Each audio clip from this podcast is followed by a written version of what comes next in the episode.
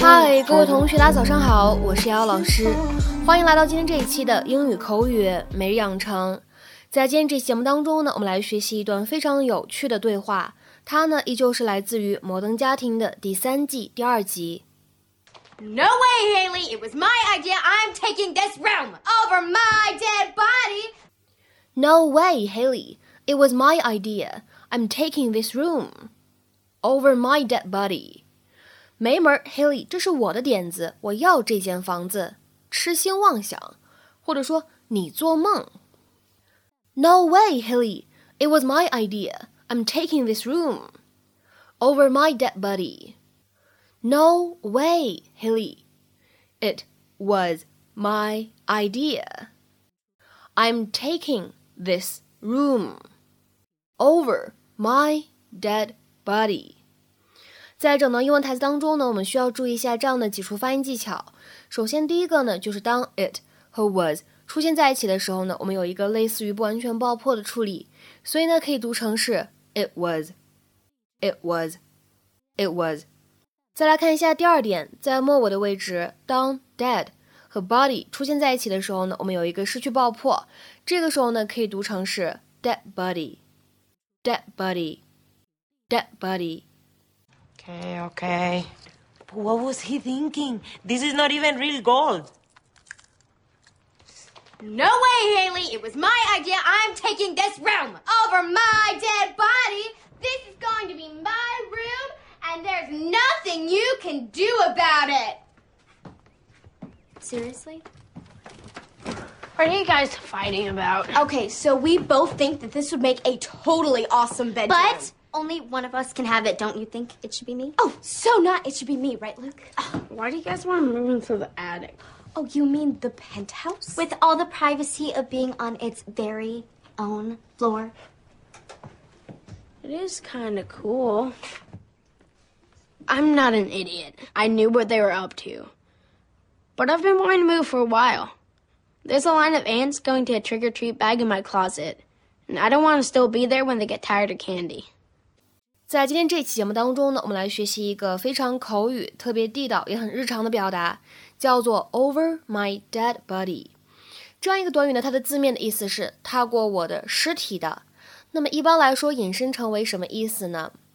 举一个特别常见的场合，两个人呢正在吵架，这个时候呢，一个人说自己要做一件事情，然后呢，另外一个人说 over my dead body。表达出来了一种非常坚决的态度，我是绝对不会让你这么做的，除非我死了，或者说我死也不会让你这么做的，这样的意思。If you say something will happen over your dead body, you mean that you will do everything you can to prevent it。或者呢，我们来看另外一条英文解释，非常的简明，I will never allow it，或者 Under no circumstances will that be permitted to happen。下面呢，我们来看一些例子，其中呢很多都是对话的形式。比如说，我们先来看一下第一个例子。第一个人他说：“Joe says he's going to buy a motorbike over my dead body。” Joe 说他要买一辆摩托车，痴心妄想，或者说我肯定不会让他买的。Joe says he's going to buy a motorbike over my dead body。那么再比如说，看第二个例子：“Over my dead body will you drive home after you've been drinking？” 我是绝对不会允许你酒后开车回家的。Over my dead body, will you drive home after you've been drinking？那么再比如说，我们来看下面这样一段对话的例子。第一个人呢，他说：“I heard Sarah wants to drop out of school to be a painter. Yeah, over my dead body。” 我听说 Sarah 想退学成为一名画家。呵呵，她做梦。I heard Sarah wants to drop out of school to be a painter. Yeah, over my dead body。那么下面呢，我们来看这样的一段对话，是 Sally 和爸爸之间的一段对话。Sally 她说，Alice says she'll join the circus no matter what anybody says。爸爸回答说什么呢？Over my dead body。 Alice 说，不论别人说什么，她都要加入马戏团。爸爸回答说，除非我死了。意思是什么呢？我是肯定不会怎么样的，同意他这么做的。Alice says she'll join the circus no matter what anybody says over my dead body。那么在特别口语、特别随意的场合当中，如果你想偷懒，给别人发信息的时候呢，也可以使用 O M D B 这样的四个字母呢，来指代 over my dead body 这样的意思。举一个例子，比如说有人给你发一条短信，你打开呢一看，上面写的是 You'll do it O M D B，这个时候呢，你就会知道他说的意思是 You'll do it over my dead body。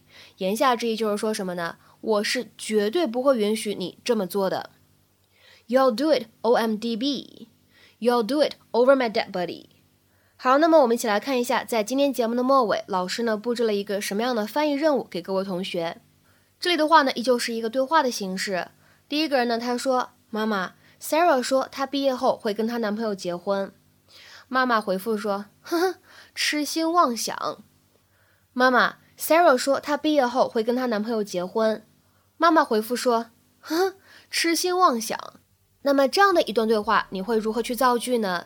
期待各位同学的踊跃发言。我们今天这期节目呢，就先讲到这里，拜拜。